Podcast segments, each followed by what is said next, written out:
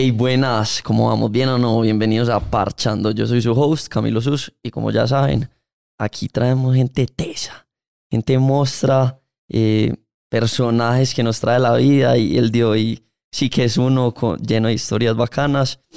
Entonces, escúchenselo todo, pues. Estamos en Instagram, ya saben, como arroba parchando podcast, para que nos sigan y se mantengan al tanto de todo lo que está pasando en el podcast, los invitados, etc. También ya saben pues que todos los lunes salimos en versiones de audio en todas las plataformas digitales y los martes salimos en formato de video a través de YouTube para que vayan, leen like, se suscriban, compartan todo este contenido porque está brutal. Acuérdense pues que en video alcanzan a, detallar cositas que en audio no se puede. Entonces, eh, chimba, chimba que vean y escuchen las dos, porque no.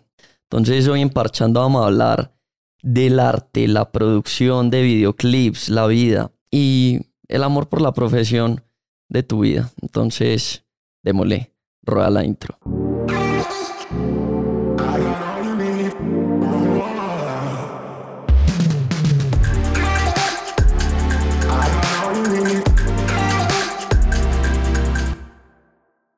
Bueno, hoy tenemos pues a un invitado muy especial, nacido en Medellín, el man es fundador y director de arte de la productora 36 grados, encargada de producir grandes videoclips para artistas como J Balvin, Ozuna, Bad Bunny, Nicky Jam, Maluma, Daddy Yankee y muchos más. Llevan el medio uf, un montón de años, como desde el 2005, llenando todas sus producciones de colores y mucha fantasía. Este man es un gran ser humano porque bien alto sí es, es un parcero que nos encuentra en el camino de las mejores maneras posibles. Él es Edwin Martínez, nadie lo conoce así porque él es más conocido como Lucas, alias Spot o Flaco, Luquitas, ¿qué más papá? ¿Cómo vamos? ¿Bien o no? No, nadie me ha presentado así. sí, mucho gusto para todos, hombre. Hoy Lucas Spot, el compadre hizo aquí la, la, presentación. Y vamos a hablar de lo que me apasiona y ojalá muchos de los que están escuchando también los apasione, que es la dirección de arte y el videoclip. Ya saben, pues pueden encontrar a Lucas en Instagram como arroba Lucas Spot Flaco y también en, en su página de arroba los del arte eh, y en arroba 36 grados para que vayan a vean todo lo chimba que han hecho porque la trayectoria es mucha y ya nos va a contar un poquito de esa trayectoria porque los primeros videos fueron una cosa de locos. Entonces, Luquitas, nada, empecemos con esto. ¿Qué preferís? ¿Películas o series? No, yo soy muy consumidor de películas, soy de la... Yo ya soy old school, entonces soy de la, de la escuela del cine. Sí del domingo que presentaban dos películas por el precio de una, entonces uno se iba para cine todo el día, uno con dos entradas, veía cuatro películas.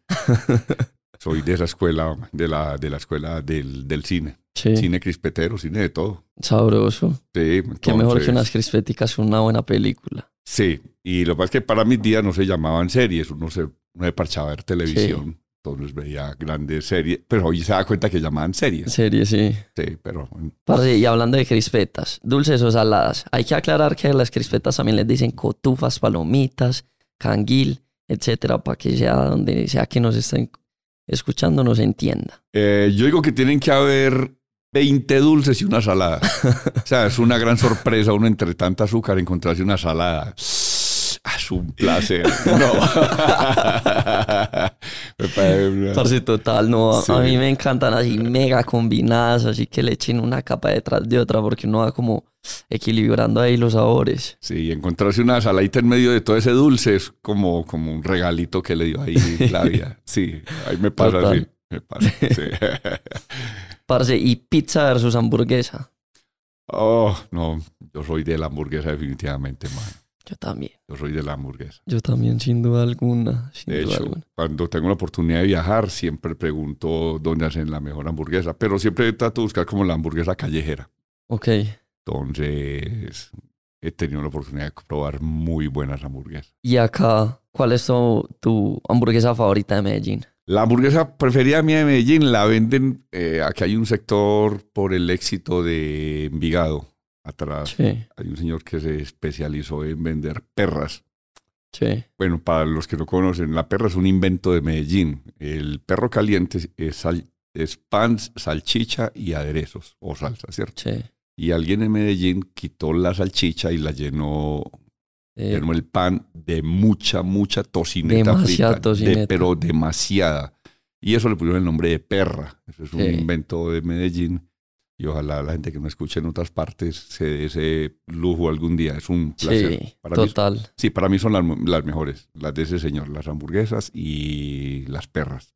Y las perras también las cargan de queso a tres o cuatro manos. Eso es Sí, eh, impresionante. es una delicia, pero, Sí. pero yo no sé si te pasa y la perra es, es un producto que uno se come uno al mes porque es demasiado denso y no sé si uno sea capaz con una diaria. Por ejemplo, una hamburguesa, yo puedo comer una hamburguesa diaria, Sí, pero una perra al día creo que sería Sí, no, muy denso. muy pesado. Es una al mes, pero es un placer porque explota el, el- el- explota una cantidad de sabores, porque en la misma parrilla donde fritan la, la mozzarella, fritan el- la cebolla, fritan el tomate, y entonces todo eso explota en la boca. Claro, esa grasita toda así llena de ese saborcito. Sí, entonces Total. vámonos por la hamburguesa y la de este señor que está por el éxito de Envigado. Parce, y pregunta, ¿vos crees que la piña va en la pizza o no? No, No. no, no, no. Es, es que no me gusta. Bueno, señores, gracias por escucharnos. es, que, es que no consigo las frutas calientes. ok, ok. O sea, la piña, para mí la piña es refrescante. Y cuando Sí. la siento caliente, como que ahí, hey, ¿qué pasó? ¿Qué pasó? Eso. Sí, todo el mundo, todo el mundo tiene una opinión sobre eso y por eso siempre me gusta preguntar. Parce, ¿qué preferiría ser? ¿Una persona estable de decisiones súper como fijas o espontáneo? Eh, no, espontáneo. Definitivamente, no, mi estructura es para ser muy explosivo. Sí. Sí, sí, no soy de cuadrícula. No. Parce, Lucas, ¿cómo, cómo recordás tu infancia? Eh, voy a empezar a aguar los ojos este parcero. No, mi, mi infancia fue, mi infancia fue, yo soy criado en un barrio de Medellín, un barrio muy pesado, muy pobre. Yo soy de un sector que se llama Niquitao. Eh, bueno, buenos amigos, la escuelita, jugar, fútbol, lo- los juegos que ahorita no se hacen. Bailar el trompo. Eh, junto a mi casa había un cementerio, el cementerio San Lorenzo, y allí había algo, que era el deporte extremo. Nosotros nos íbamos a brincar una cosa que llamaba brincar tapias, y era brincar Sí. de una hilada de donde entran los muertos a la otra, y eso eran competencias. Ay, hijo de puta. Entonces fue como la, la primera experiencia con deporte extremo ahí.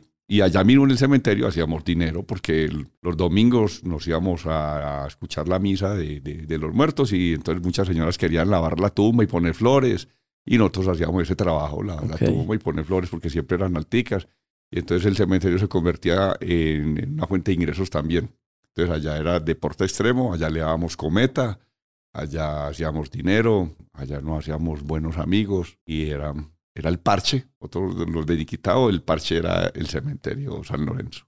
Y eso está dentro de los momentos que, que más se tengan a la, a la memoria. Sí, sí, es que parte- gran parte de mi infancia fue ahí, porque detrás del cementerio había un, había un solar muy grande y ahí se encontraban palos de mango y de ciruela. Sí. Entonces, pues la infancia de nosotros era ir, ir a comer manguito con ciruela. Claro, Entonces- trepaban los árboles, me imagino. Entonces siempre era, era muy curioso, todos nosotros manteníamos un, un paquetico de sal en el bolsillo, siempre, Sí. siempre un paquete de sal para ir a comer ciruelas verdes, nunca las dejamos madurar, Sí. y manguito. Y el manguito. Y manguito. Y a sabor, filosofar, hombre. y a filosofar en el cementerio, a hablar y pues, pues hasta raro pues que nacimos en- nos criamos en un cementerio Total, prácticamente. total. Y nunca tuvieron como noción de, de lo que eran los muertos que estaban allí. Pues de pronto como en el medio de esa inocencia de un lugar de recreo. Mm, bueno, una, una cosa positiva era que no, no le teníamos miedo a- al cementerio. A la hora que fuera, pues podíamos ir tranquilamente. Nunca había ese miedo. Antes era un lugar que ofrecía como tranquilidad. Sí. Eh, mil y una historias, mil y una historias de, de cada persona que llegaban a enterrarla, porque la gente contaba ahí en medio de su llanto y gritaban y contaban pues cómo había sido la muerte y quién era la persona. Entonces uno miraba que siempre decíamos, llegó al final, llegó al final. Hey, ¿cuántos para el final hoy? ¿Cuántos para la final? Y uno me daba, diarios llegaban a la final.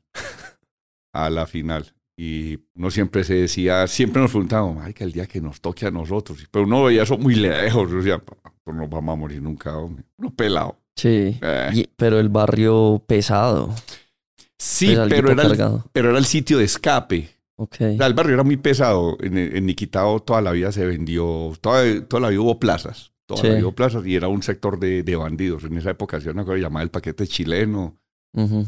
Eh, oh, heavy, heavy, un barrio muy pesado. Pero el sitio de escape donde no se metían los bandidos era el cementerio. Ok. Increíblemente. Yo no Sí. sé si es que a los bandidos pues no les gusta el cementerio porque saben que allá van a llegar en algún momento rápido.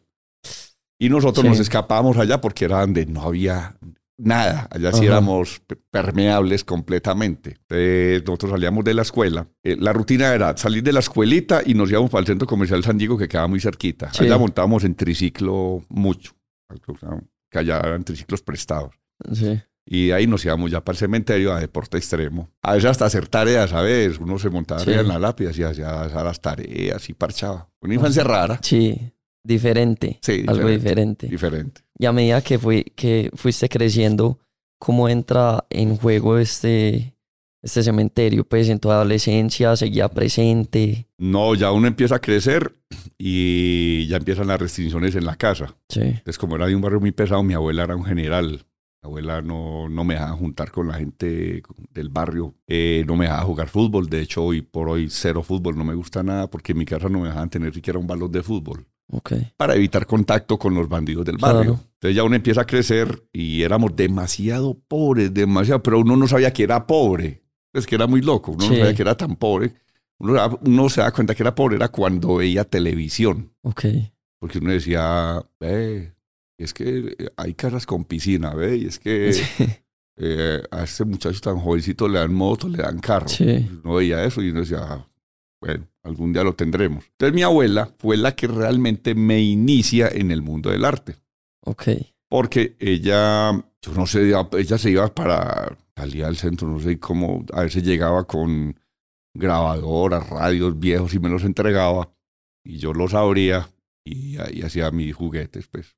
Sí. Pero uno a hacer, a volar la imaginación a ver qué hacía. Ajá.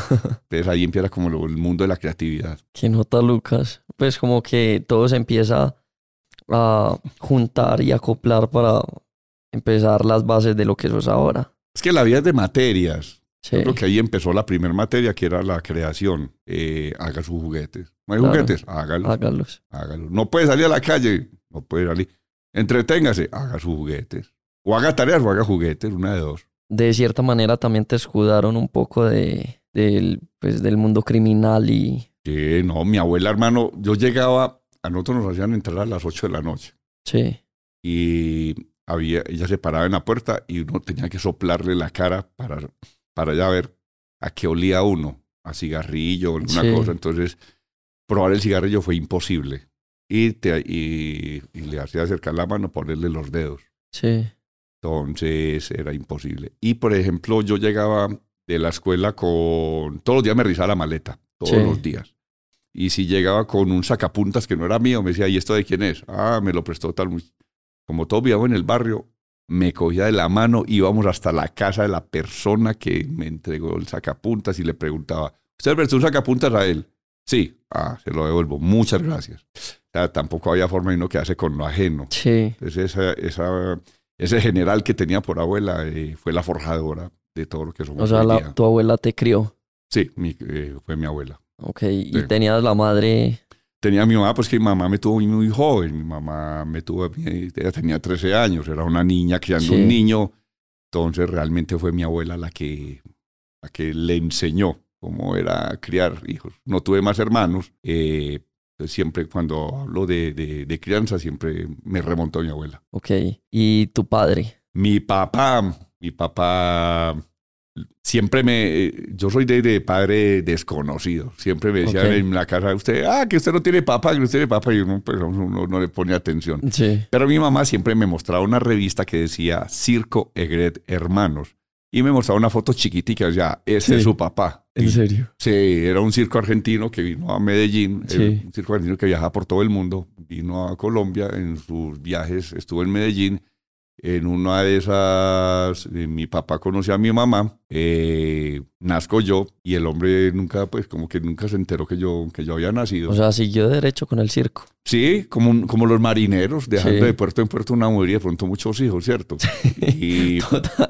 y con el tiempo, con el tiempo, como 20 años después, Sí. eh, en un comercial, yo escuché un comercial que decís que vuel- vuelve después de 20 años, Circo de Greda, hermanos. Y yo decía, ese es el circo de mi papá. Sí. Y bueno, fui, esa es otra aventura que hay que contarle después. ya de en una, el otro podcast.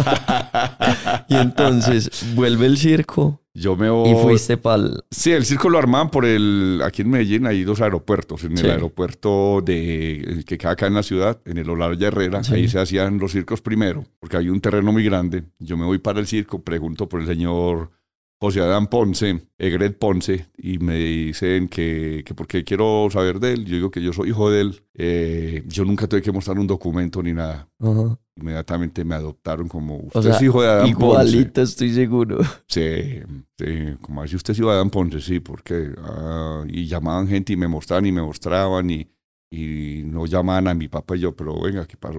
Esto, ay, pues como el parentesco. Ajá. Entonces, ya después no, que tu papá murió, me contaron la historia y me invitan. eh, ¿No te gustaría irte con nosotros una correría por el mundo a ver qué pasa? De pronto tener ven artística. Sí. Y, ah, yo no lo pensé dos veces, hermano, yo me monté. ¿Cuántos años tenías, Lucas? Ah, 22 años. Ay, parce. Entonces me fui, estuvimos en Ecuador, Perú, Chile, Bolivia, Paraguay, por todo Sudamérica. ¿Y qué te ponían a hacer? Eh, yo hacía la labor de mi papá, que era presentador. Entonces me aprendí Sí. el guion. Era un guion prácticamente. Recuerdo que era eh, Damas, caballeros y niños. Bienvenidos al mundo del circo. Producciones Roca Internacional se complace en presentar Circo, el de Hermanos. Ah, esa era la presentación mía. ¿Qué nota todavía te la sabes? Claro, es que era, era un guion. Y el primer número era allá, en todo lo alto, la familia Gaona. Y salían los trapecistas a volar ahí.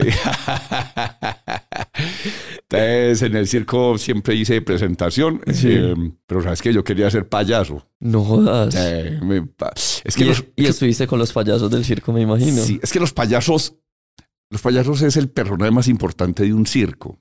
¿Por qué? Es que tú puedes ver un circo sin mago y no te hace falta. Sin malabarista, sin trapecista, sin contorsionista. Puede faltar cualquiera de esos elementos y ni cuenta te das. Ok. Pero un circo sin payasos, oh, compadre, eso es imposible. Entonces a los payasos en el circo le dicen los señores payasos y son un pilar.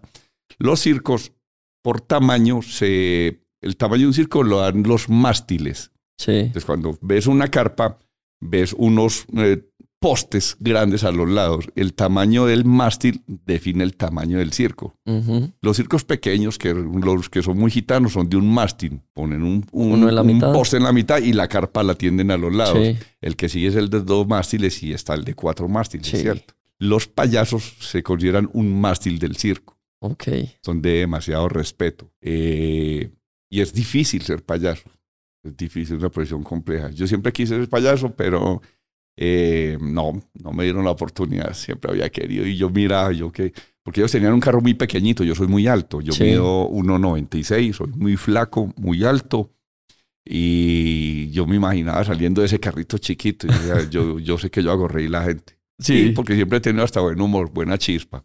Pero no, no se me dio la oportunidad, pero sí compartí pues con todos. Aprendí a compartir con eh, trapecistas, malabaristas, payasos, contorsionistas. No, todos son artistas. Entonces mira que el mundo del artisteo siempre lo persigue a uno, siempre, de alguna forma. Sí. Eh, eso fue un año que estuve completo. Al año me di cuenta que el circo no era lo mío.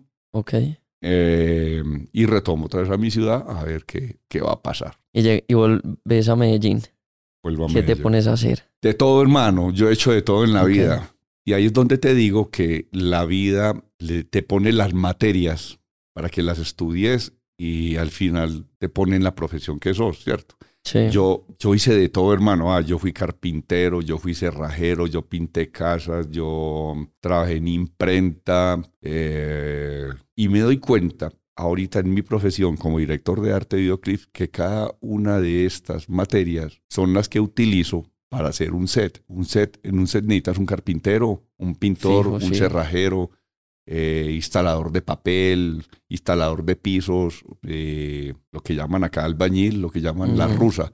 Yo fui albañil de pelado, hice de todo. Sí. Entonces todas esas materias me sirvieron para lo que hago hoy día. Eh, yo entro a un set y tengo la virtud de, de ver las cosas desarmadas Sí. y armarlas en set. Tenés inteligencia espacial. Eh, eh, algo- como la segunda persona que me dice eso.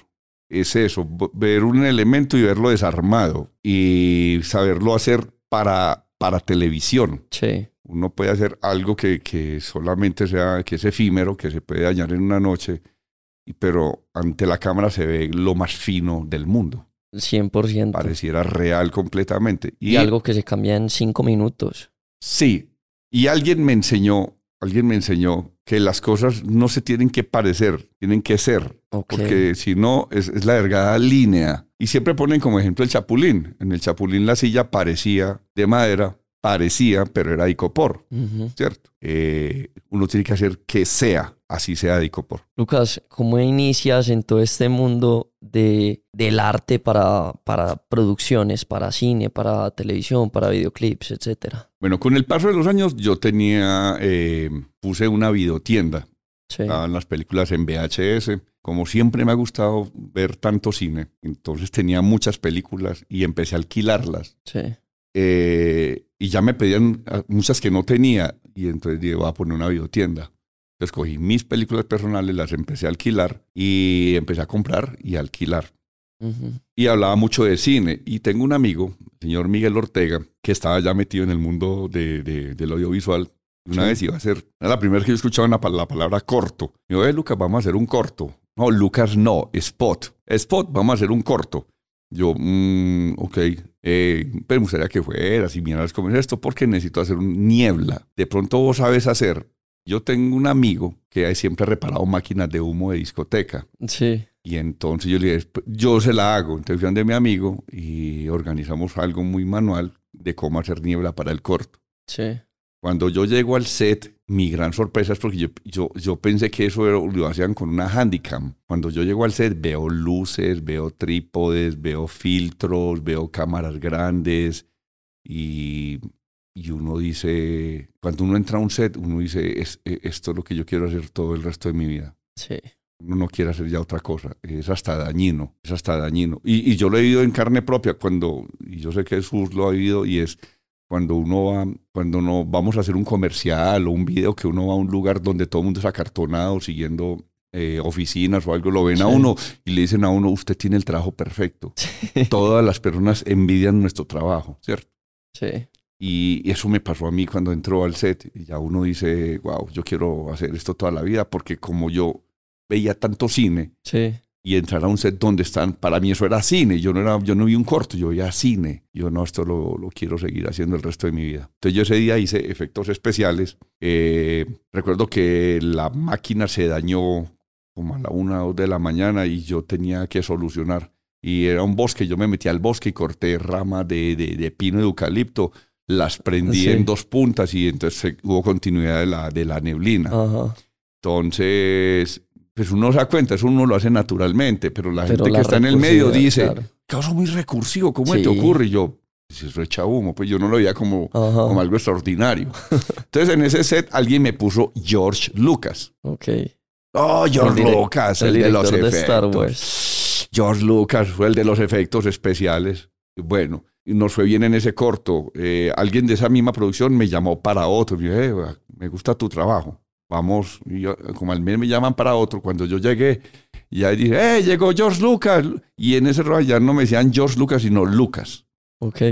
Y Lucas, Lucas, y se fue regando el Lucas, el Lucas, y se quedó Lucas, hermano. Eh, en una ocasión teníamos un, ya cuando fuimos avanzando un poquito más en esto, teníamos un comercial con Pepsi, y entonces en el aeropuerto eh, y empezaron a entregar los tickets cuando Edwin Martínez, y yo levanté la mano, y entonces el creativo de Pepsi me dijo, "¿Vos- ¿usted llamas Edwin? Yo sí. ¿Y el Lucas dónde está? Y le no, es que Lucas es una chapa que me pusieron. Ajá. Y el, el creativo de Pepsi, mi hermano, vuelva a bautizarse. Usted es Lucas. Lucas. nunca más volver a ser Edwin. Entonces, nada, hasta, hasta, ese momento fui el flaco o Spot o Edwin, muy pocas pero me dicen Edwin, muy poquitas. Eh, y ya me quedé Lucas. ¿Y por qué Spot? Flaco me imagino pues que por lo obvio. Sí, yo toda la vida he sido muy flaco. Alto, alto, flaco, desgarbado. Entonces, flaco. Spot, eh, cuando el, estamos hablando de 30 años atrás, cuando llega el, el breakdance a, a, Colombia, eh, nosotros somos, en Medellín los bailarines están por generaciones. Yo soy primera generación de los bailarines de, de breakdance. No te puedo creer. Sí, yo bailaba y rapeaba. Sí. Y cuando rapeaba, yo era spot, S-P-O-T. Okay. Fui rapero mucho tiempo, hice graffiti, bailaba y eh, también hace parte pues como de la historia del artisteo. Sí, es que el arte lo sigue persiguiendo sí, por de una materia más. una, una materia, materia más. más. Es una materia más porque cuando, cuando en nuestro set tenemos bailarines, uno entiende la, la filosofía del bailarín y uno sabe cómo lo hace y por qué lo hace y cómo lo hace. Y también tenés una sensibilidad al baile.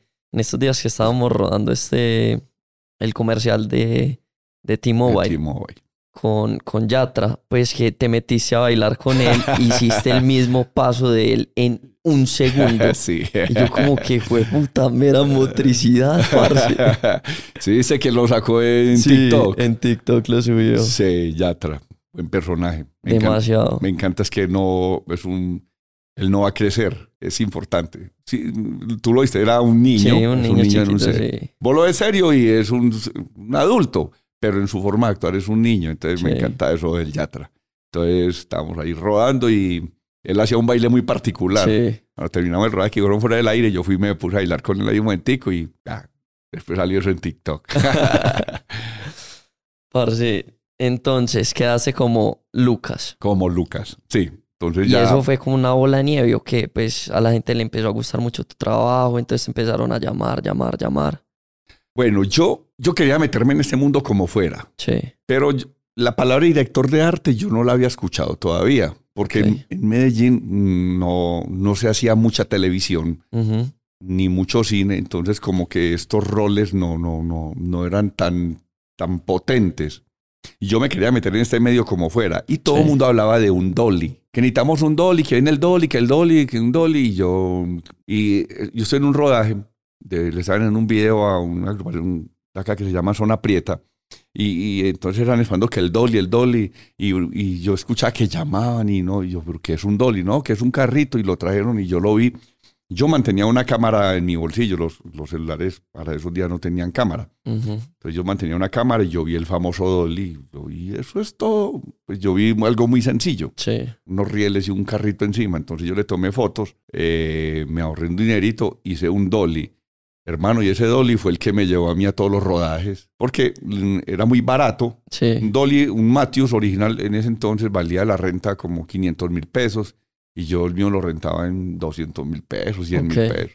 Entonces yo llegaba como dolista Sí. y eh, yo, pero era un dolly artesanal, súper artesanal, weón. Y la gente decía, ahí sí funciona. Cuando lo veían armas, decían, ah, puta, sí funciona. Chimba, chimba. Sí, entonces yo, yo llegaba como dolista y terminaba al Sí. lado del director. eh, yo le decía, eh, amigo, venga, ¿te le molesta si yo lo doy un- eh, te escucho? Venga, me deja mojar esa pared para que se vea más bonita la piedra. Venga, me deja poner esos cojines allí. Entonces yo siempre con una sensibilidad como por el set, de Sí. mejorarlo. Entonces yo siempre llegaba al set como dolista y terminaba como ambientador. Ok. Y entonces ya mucha gente me llamaba eh, que para ambientar, no hablaban de dirección de arte todavía. Ok. Entonces yo siempre llegaba con mi dolly y terminaba ambientando. Entonces el dolly fue el- realmente el, el, Como la entrada. el conductor fuerte porque mi dolly era muy barato Sí. y tenía el plus de que yo iba y hacía algo más, que era arte, pero Ajá. para ese entonces no se llamaba arte. Eh, en alguna ocasión, unos estudiantes de la Universidad de Medellín iban a hacer un trabajo de grado y era un video de una canción de uno- un- unos muchachos de acá de Paisas que se llamaban eh, Smolly Yuta. Sí. Y ellos habían hecho una canción con J Balvin, pero J Balvin estaba en sus primeros pinitos, era un peladito con cachetón gordo. Y entonces los de la Medellín le dijeron, nosotros hacemos ese video si está J Balvin. Ok. Entonces los de la Medellín ya habían cono- conocían mi trabajo y me llamaron que si era capaz de hacer un set que se moviera eh, mientras los pelados cantaban, algo que se moviera atrás. Eso era algo muy básico realmente. Eh, yo fui, hice ese trabajo. Eh, ese día vi mucha gente que llegó a ser detrás de cámaras. Y en los detrás de cámaras estaba el señor Harold Jiménez y el Cabe, que años después fueron los con los que me junté o nos juntamos para hacer 36 grados. Sí. Y en ese momento, pues, se, se hicieron relativos o... Yo no me, a mí sí me, pre- Harold siempre dice que él me conoció en ese rodaje, pues yo no recuerdo a Harold, No. yo no, ni al Cabe, yo no recuerdo, a- yo estaba viendo mi trabajo. Sí. Mm, yo vi a J Balvin, un man cachetón, y, y me acuerdo que decía, vea, que se me vean los dientes, me acabé, les acabé de meter 12 millones de pesos. Hijo de puta. Y entonces Sí. acabado de hacer su diseño de sonrisa. Y entonces que se me vean los dientes, que se me vean los dientes. Y insistía mucho en eso. Sí. Entonces, y yo, mira, yo, mm, qué bacano tener dientes de 12 millones. Eh, Entonces hicimos ese video. El video se llama No me vuelvo a enamorar. Sí. La canción se llama No vuelvo a enamorar. La canta Utah y Small con J Balvin. Fue el primer video musical que yo hice realmente. Y ahí empieza ya mi vida como en los videoclips. Ok. Y entonces, ¿en qué momento realmente conociste a Harold, al Cabe, a Juan Pablo? O JP también le dicen. Sí, JP. Bueno, ya en Medellín se empezó como a, a- empezó a haber un movimiento de nuevos artistas. Entonces Sí. acá estaba Raycon, que era muy fuerte, estaba Smolly Utah, Chaco, Balvin estaba en sus inicios, pero, Sí. pero él empezó muy bien, muy firme. Y yo, a mí me llamaban para, para siempre, para el Dolly y para hacer algunas cositas. Sí. Y una vez me llamaba, me llaman a, y, y me dice un señor, parcero, yo soy Ale Sánchez, a mí me conocen como el CABE, yo tengo una agrupación que se llama Golpe a Golpe, yo quiero hacer una empresa de videos, a ver qué pasa. Sí. Y la respuesta mía fue, parcero, a mí me han dicho tanto eso, pero hagámosle a ver qué pasa. Porque la verdad, aquí todo el mundo Sí. quería montar empresa, pero no, no pasaban de una buena intención. Ok. Y me acuerdo que el CABE me citó, acá en, en la ciudad de Medellín hay un centro comercial que se llama Hollywood. Sí. Cabe me invitó ese día al centro comercial Hollywood, eh, allá almorzamos y me contó la idea que tenía de montar una empresa de videos y que él estaba con un socio que se llama Harold, que él me había conocido en el video de No me vuelvo a enamorar y que a él le había gustado mi trabajo. Y entonces, pues, va, vamos a ver qué pasa. Sí. Y un día me llaman como a las 4 de la tarde y me dicen, parcero, vamos a hacer el primer video. Sí. Oh, sí, ¿cómo se llama la canción? Ah, el Creepy Creepy. Parcero, yo bien sano. Y es que el Creepy Creepy. Yo, Sí. ¿Y eso es qué? No, es una canción que habla de, de- de cuando, de la fuma y los efectos. Y yo, miércoles, bueno, ¿y qué? Ah, no, para que usted haga eh, Arte. arte. Sí. Y yo, pues yo pensé que me habían llamado para el Dolly. Ajá. Es que arte. Y yo, ay, entonces, es que hay 120 mil pesos. 120 mil para un 120 mil video. pesos para arte. Es que ese video costó dos millones y medio. Ok. Y entonces repartiendo las cosas quedan 120 mil pesos Sí, para arte. Entonces, bueno, pues yo era muy fuerte en hacer con poco que se viera mucho. Sí. Entonces me fui por acá en el Medellín hay un sector que se llama El Hueco, que es el sector del comercio informal, donde se encuentra de todo. De todo. de todo. de lo que usted unos tenis triple A, unos originales, encontrás lo que quieras. Juguetería, perfumería, todo, todo, todo. Algo muy grande. Entonces yo me fui para el hueco y con los 120 mil pesos compré dos, perdón, cuatro paquetes de bomba de, de globos, globos negros, Sí. globos color negro. ¿A qué les decimos bombas? Eh, hay unas bolitas de hidrogel que, las, que son unas bolitas que uno sumerge en agua. Ellas se ponen, se llenan de agua Sí. ponen como canicas y ahí siembran maticas, ¿cierto?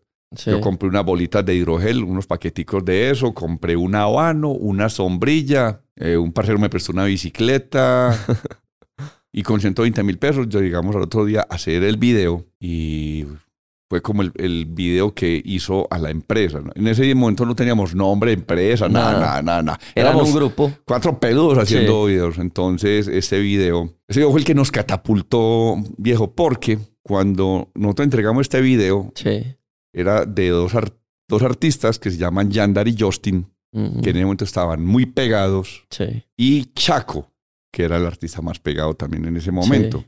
por cosas de la vida, en un noticiero, hicieron una entrevista a unos futbolistas europeos y estos manes en el camerín estaban escuchando el creepy creepy. Sí, no jodas. Entonces, como esa canción estaba Claro. de fondo y estos manes adentro la estaban bailando, eso catapultó esta canción en redes sociales y se volvió en un hit, pero fue por ese noticiero. Porque estos manes, los futbolistas, estaban bailando el creepy creepy. Ajá. Entonces, la canción se volvió un boom y la gente para ver las canciones tenía que ir a YouTube a ver el video. Entonces, Claro. fue el primer video que tuvo, fueron como 100 millones de views. Fue puta, eso Y- es un montón. Y pero nosotros éramos felices porque, mierda, un video de nosotros está en YouTube. sí. Pues yo veía un video mío en YouTube. Y me acuerdo que nosotros cuando veíamos los videos eh, con marcador, yo hacía un papelito que decía HTV Sí. y se lo pegaba hacia arriba al televisor y decía, algún día va a tener un video ahí. Ay, parce. Y sucedió, obviamente. Sí, sí, claro, ya con los días se fue dando. Entonces, nosotros pues muy contentos de que este video hubiera tenido tan, tan buen éxito. Y entonces, en la industria, Sí. Yandar y Justin y Chaco eran lo que decimos aquí en Medellín, neas, Sí. pues pelados muy de barrio. Ajá. Y en el video los hicimos ver muy bien. Entonces la gente, los pelados de la industria decía, ¿quién hizo ese video que esos maricas se ven tan bien? Sí. Ah, no, que unos manes, que los, que los del CABE, la gente del CABE. El Sí. CABE era el más conocido, el socio mío, porque manejaba golpe a golpe. Entonces ya nos empezaron a llamar para hacer videos. Entonces nosotros necesitábamos un nombre. Sí. Entonces, en una reunión que tuvimos, dijimos, nuestra empresa debe tener un número, porque los números tienen muy buena recordación. Ok.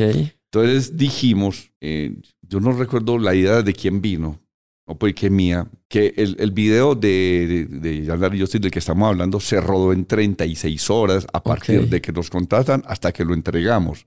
Esto lo hicimos con una cámara, con una, la Canon, la, la 7, ¿cómo era que llamaba? La 7, no sé, tenían un 7 por algún lado. Sí. Eh, desde que nos contrataron hasta que terminamos pasaron 36 horas, entonces dijimos que ese 36 iba a ser- 36 se- iba, ok. Sí. Y el estudio en el que hicimos ese video, como no teníamos tan buen presupuesto, nos lo rentaron sin aire acondicionado. Entonces, Ay, parce. el calor. El calor, fue- sí. El calor era una cosa impresionante. Entonces trabajamos 36 horas a mucha temperatura. Y entonces éramos como buscando una alianza ahí, como, como ligar eso. Y Ajá. yo, a 36 grados. Pero como la mente termina las cosas incompletas, para mucha gente es 360 grados. Pero es, Fue puta. Es que es 36 grados de temperatura, no de giro. Claro. Entonces ahí ya tenemos el nombre de la empresa.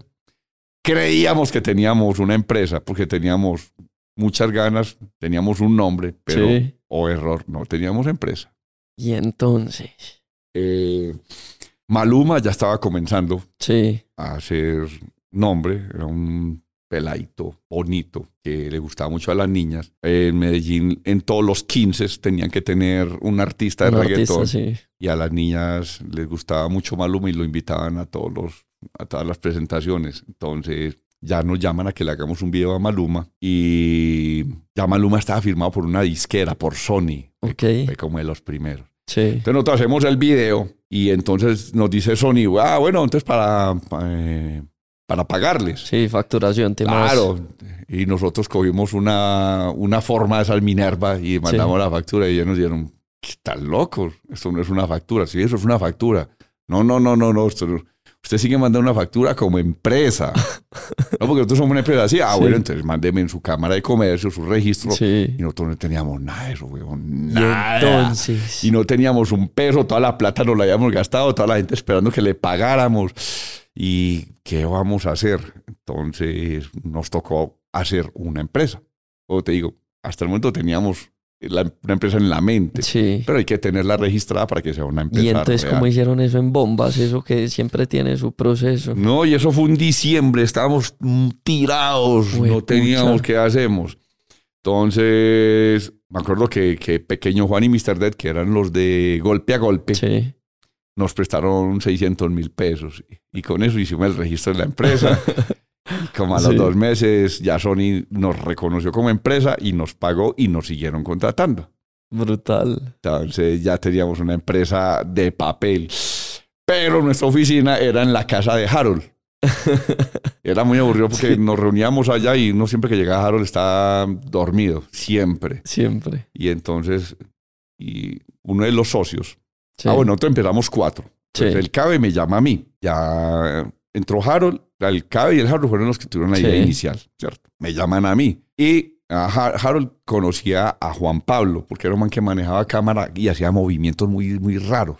Ujú. Y a Harold le gustaba. Ok. Entonces, cuando nos juntamos los, los cuatro, empezamos ya juntos a, a hacer videoclips.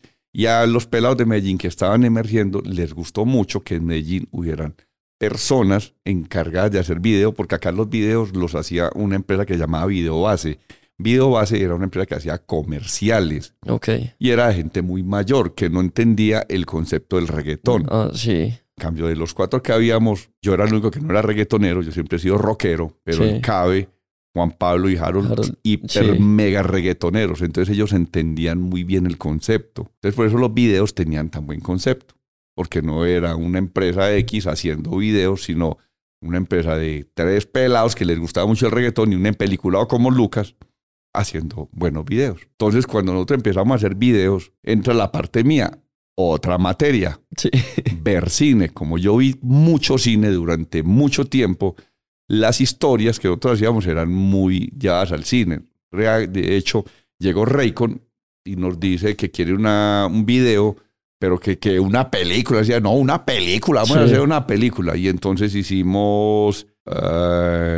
y tú tienes novia, ya lo sabe. eh, eh, Ay, parce, sí, sí, sí, sí, sí. era Raycon con los Mortal Kombat.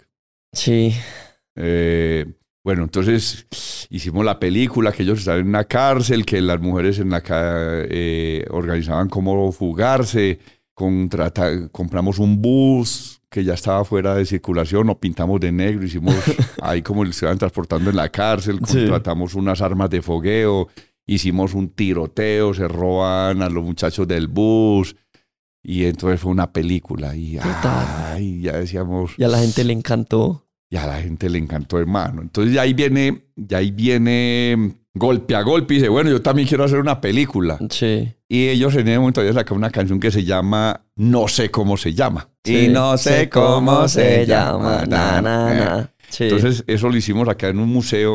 eh, en Medellín gozamos de un, de un museo que se llama Museo del el Castillo. castillo, sí. y entonces hicimos ahí el video. Ese video lo convertimos en un burdel de vampiros. Fue inspirado en la película de, del crepúsculo al amanecer. Ok. Entonces ahí vuelve, como te digo, otra materia. Otra película más. Sí, las materias Sí. a cobrar. Entonces hicimos una película de vampiros eh, y, a la, y a la industria le empezó a gustar eso, como, hey, estos maneras hacen películas muy bacanas. Sí, y están proponiendo algo diferente, que no es el mismo Sí. video de siempre, de las viejas y... Y odiábamos, odiábamos el video boricua porque siempre mostraba eh, putas, drogas, dólares, Sí. eh, traqueteo, mansiones. Y nosotros con esa historia de la que veníamos saliendo.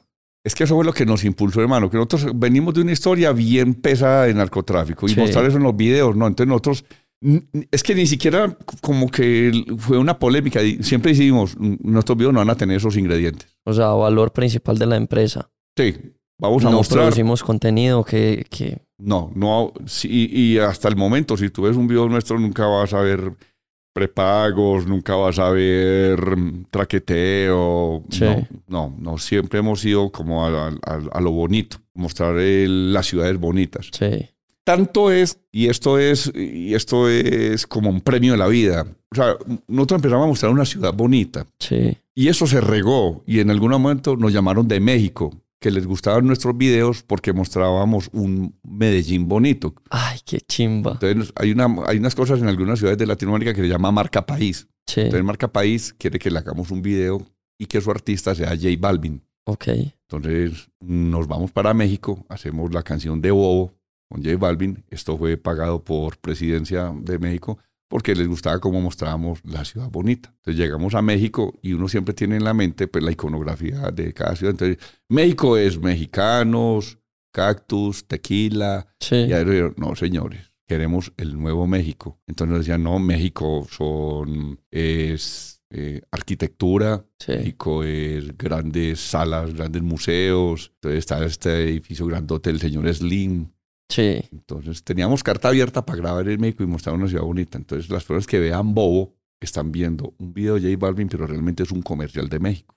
Ok. Es un Qué buen dato ahí. Sí. Seguidamente llega a Ecuador y, no, y ve eso y dice, venga, nos gustó lo que hicieron. Nosotros queremos que muestren un buen Ecuador. Sí. Entonces, y teníamos carta abierta, nosotros ya proponíamos los artistas. Entonces Ajá. hablamos con Nicky Jam. Nicky Jam dice, yo me monto en ese bus Ah, ese fue el corto que, el video que grabaron en el centro de Quito, eh, en el centro de aquí. en el centro histórico. Sí, sí. En esa época yo vivía allá, Sí. cuando grabaron el video de Nicky Jam. Estábamos con Nicky y con Yandel. Sí, Sí, creo. sí. Y entonces nos fuimos para Ecuador, igual, eh, carta abierta, graben donde quieran. Conocimos gran parte de la ciudad, eh, del país, y, pero teníamos, teníamos carta abierta, podemos Sí. grabar donde quisiéramos. Pero entonces nosotros nu- nunca hemos sido de mostrar lo que todo el mundo muestra. Vamos a mostrar algo, cositas aparte. Claro. Y bueno, quedaron bien contentos. Y ¡ta! se suma Guatemala. No te puedo Nos llama creer. Guatemala. Hey, muchachos, venga, ustedes nos gusta el trabajo que están haciendo. Sí. Queremos que hagan un video en Guatemala. Tienen carta abierta. Entonces nos vamos con, con estos cuatro pelados, con piso 21. Piso 21, sí. Y nos vamos para Guatemala y hacemos también otro video en Guatemala, marca país. Entonces mira que las cosas buenas se replican. Si hubiéramos Claro. hecho traqueteo, no nos llaman para No, hacer este tipo de cosas. Ni cinco. Pero no van a llamar de México y decir, ay, venga, como representan de bien usted los traquetos. No, no, no van a decir eso. Pues, venga, representenos aquí al Chapo. pues. No, no. Si no, mostrar ciudad Sí, bonita. Total, güey. Mira que las cosas se van, se van, se van replicando. Sí. Chimba, chimba todo lo que ha pasado. Y entonces, de- rebobinemos un poquito. Estaban Dale. haciendo el video de Yantar y Justin. Ya andar yo, y Chaco, y hacemos el creepy creepy. Sí, y después hacen Y eh, ahí el de nos vamos a. el del Museo del Castillo. Sí, nos vamos con Golpe a Golpe, Golpe a una historia de vampiros inspirada en, en, una película de Crepúsculo. Tarantino, Crepúsculo al amanecer. Sí. Y a la- gustaba que no traíamos películas. Pero literal, las películas. Si era. Un video que a mí me, pues que es de mis favoritos, la verdad, que más adelante te pregunto tu favorito. Para mí, que ustedes hayan producido, mi gente de J Balvin, fue un video espectacular. El colorido, la cantidad de frutas, pues es un hito para la ciudad también, como ese, eh, mostrar como esa otra cara de la gente de Medellín. Mi gente. Cuando Alvin nos llama, dice: "Mm, Voy a hacer un video que se llama, de una canción que se llama Mi gente. Yo quiero que se vea la gente real. Sí, Eh, pero Alvin quería hacerlo eh, con un artista. Un artista no era un influenciador o un youtuber en ese momento, eh, el señor Gianluca. Gianluca Sí. Bacchi, que es ese señor canoso que baila, baila chévere y tiene Sí. sus seguidores. En ese momento ellos estaban empezando como a entablar una buena amistad y Alvin quería que este señor estuviera en el video. Nosotros el video lo habíamos propuesto hacerlo en Medellín, ajá, pero Gianluca no podía viajar a Medellín. Entonces viajamos a la ciudad de Nueva York, hicimos la primera parte del video allá sí. pero seguíamos insistiendo que queríamos hacer algo en Medellín. Entonces en Medellín hicimos la segunda parte del video, eh, donde, donde se encuentra la real, la gente real de Medellín, sí. que es un centro multicultural, porque ahí se encuentra gente de todo el país, es en la central de Abastos, donde venden la fruta, la Sí, verdura, la la, mayoriza, carne. la menoriza. Eso. Entonces queríamos hacerlo en la central, en la minorista de Medellín. Ok. Que si nos vamos a otras ciudades, es la ciudad, es, es donde venden en los el abastos. mercado, el mercado, sí. Sí, pero a granel, no, no, no en grandes marcas, no en grandes superficies, no a granel, ¿cierto? Entonces nos vamos para, para la plaza y allá, es que allá está la gente real, hermano. Sí. Está la gente real. Entonces dijimos que era un video de J Balvin y ahí mismo nos prestaron todo. O sea, fue, fue muy bonita las personas. Y hicimos un recorrido por la ciudad y vimos unos pelados en un semáforo bailando. Sí. No, muchachos, quieren salir en un video, pelados de semáforo, artistas muy Sí. buenos.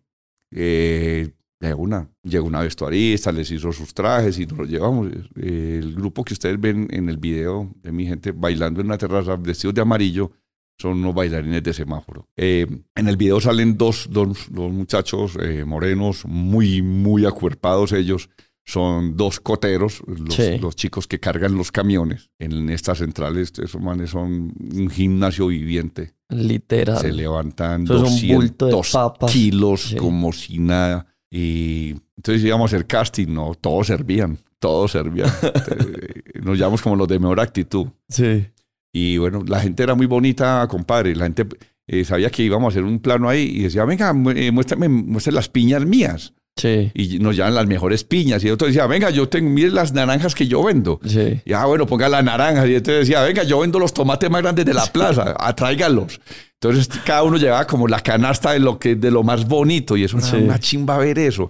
Y todo el mundo muy contento. Aunque Balvin no fue a la plaza, todo el mundo estaba muy feliz de que hiciéramos un video de J Balvin mostrando la plaza minorista. Y ellos Claro. les decían, ellos decían, pero a ustedes les parece bonito esto. Y nosotros, sí, esto es lo más hermoso que Sí. hay.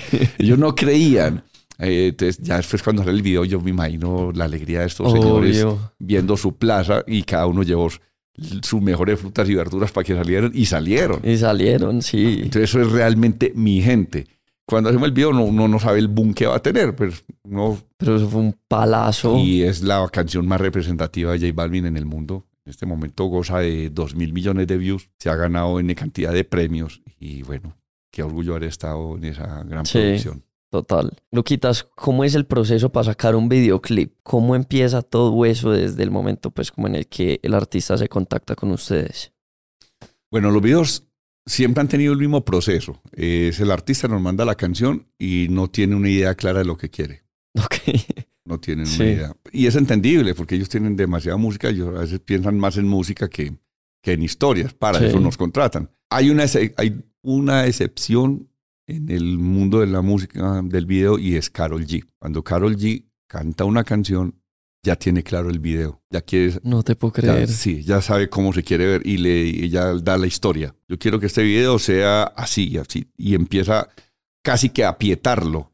Yo Sí. quiero que en esta parte de la canción yo me vea haciendo esto, me vea haciendo esto. Y la niña genio. Sí. Entonces, cuando uno hace un video con Carol G, eh, rompe los, todos los esquemas. Pero el, el camino real de una canción es, nos sentamos los creativos en una mesa, por lo general nos sentamos de los cuatro, Sí. escuchamos la canción una, dos, tres, cuatro veces, las que fueran necesarias, y empezamos a tirar ideas. Pero si la idea no nos conectaba a los cuatro, next, la que sigue, la que sigue. Cuando alguien daba una buena idea, entonces todos decíamos, sí, sí, sí, ¿y qué tal sí? Y empezaban los, ¿y qué tal sí? Ajá. ¿Y qué tal sí? ¿Y qué tal sí? Entonces empezamos ya a estructurar la, eh, la historia eh, y se le pasaba al artista. Entonces le decíamos al artista, "Vea, eh, este video vale mil pesos y este vale dos mil. Siempre le pasamos el- la segunda propuesta Sí. y decía, no, yo quiero el de dos mil, pero tengo mil. No, terminamos haciéndolo de mil quinientos. pero entonces, bueno, siempre terminaba siendo como la historia que queríamos o una mezcla de las dos. Y entonces, en este momento, ¿quiénes son 36 grados? Eh, bueno, 36 grados. eh, empezó con. Éramos cuatro socios. La empresa creció mucho. Llegamos a tener 36 empleados, Sí. entre editores, eh, coloristas. Eh, y con el tiempo ya eh, las personas van migrando, les Sí. va cambiando su, su, su horizonte. Eh, En la actualidad estamos solamente Harold y yo como socios fundadores. Iniciamos con la empresa y la empresa continúa haciendo, haciendo Cosas historia. increíbles. Sí, eso dice la gente que le gusta mucho nuestro trabajo y que no, qué bueno que así sea. Empecé poniendo un papelito en la pantalla de HTV Sí. y llegamos al punto de tener un... eh, El, eh, HTV tenía una cosa que llama el Hot Ranking, eran 20 videos Sí. y de los 20, 10 fácilmente eran nuestros. Qué impresión. Sí, éramos, uf, éramos muy felices. Somos muy felices cada que un video de estos logra, logra esto. Y lo que decía ahorita, que los países empezaron a interesar en nuestro trabajo y no solo los países, ya los artistas empezaron a interesarse por nuestro trabajo. Claro. Entonces, por ejemplo, una vez nos llaman y nos dicen que Daddy Yankee quiere hacer un video con nosotros. Ok. Y entonces uno como que, serio, Daddy Yankee. Entonces nos llama Raycon feliz, marica, vamos a hacer un video con Yankee. Raycon había hecho una canción con Yankee que se Sí. llama Señorita. Sí.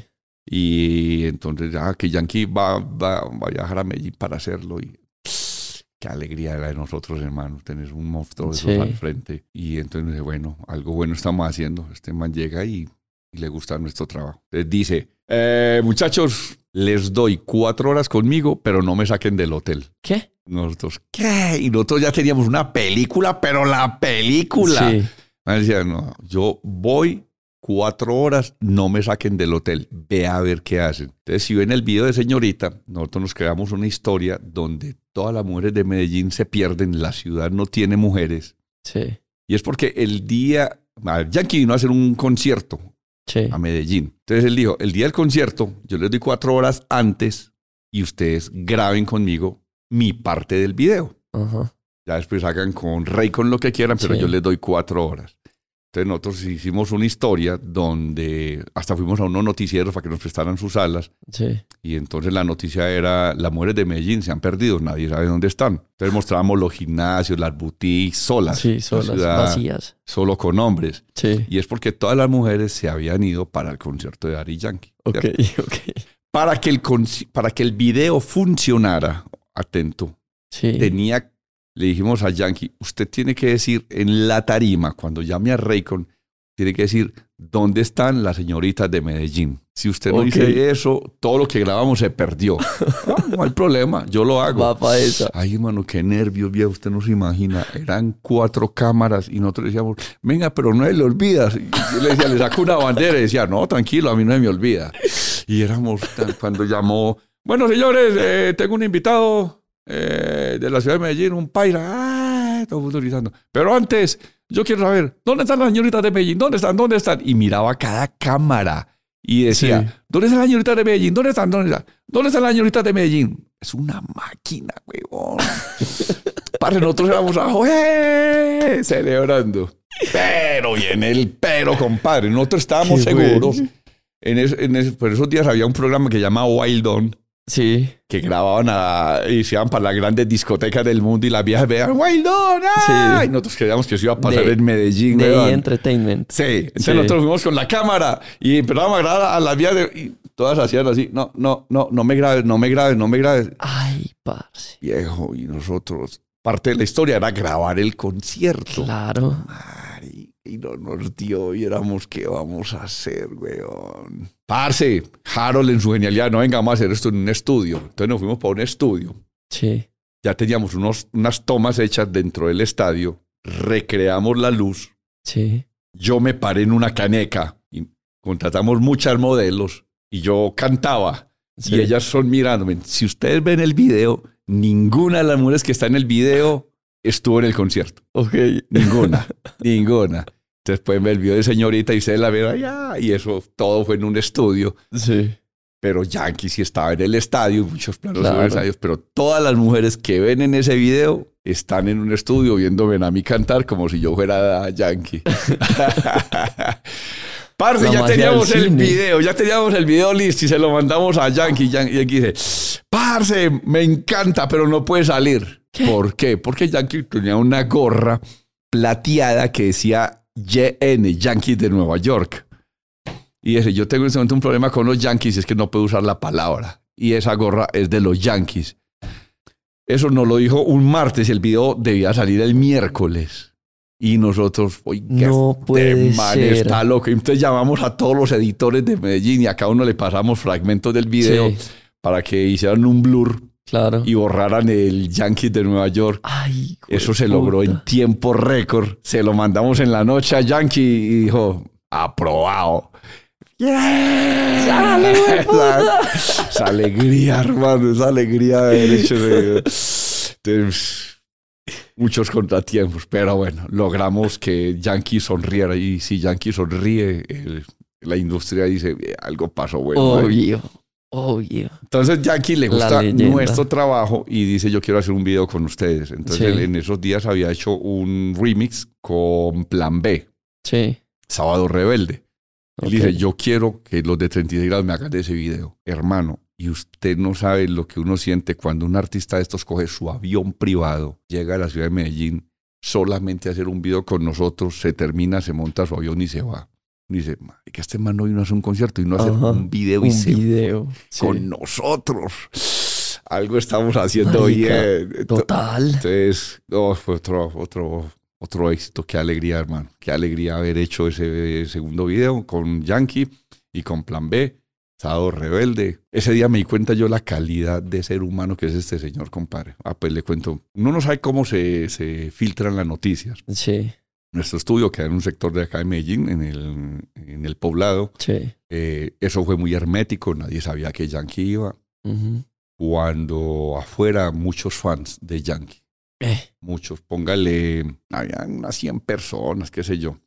Afuera de 36. Afuera de 36. Ay, Nosotros, nosotros grabando el video, terminamos como a las 3 de la mañana. Yo me asomé y habían unas 40 personas afuera. Ay, O sea, llevaban, fácilmente llevaban 15 horas afuera, solamente escuchando que Yankee estaba dentro. Sí, Eh, bueno, yo siempre he sido como el hippie de- de- del grupo y a veces me tomo atributos. sí. Hasta por mi forma de ser, pues, lo, lo puedo hacer. Y Yo me le metí al camerino a- y dije, parcero, afuera hay 15 fans. Ve, hay unas personas que llevan 15 horas Sí, esperando una- algo que vos salgas a que sea a saludarlos. Le dije, si quieres salir por aquí por el balcón y saludarlos. sí, Pero le dije, pues con mucha pena, yo no sabía qué hacer. sí, Y el claro. me dijo, ¿cuánto llevan? Yo, unas 15 horas.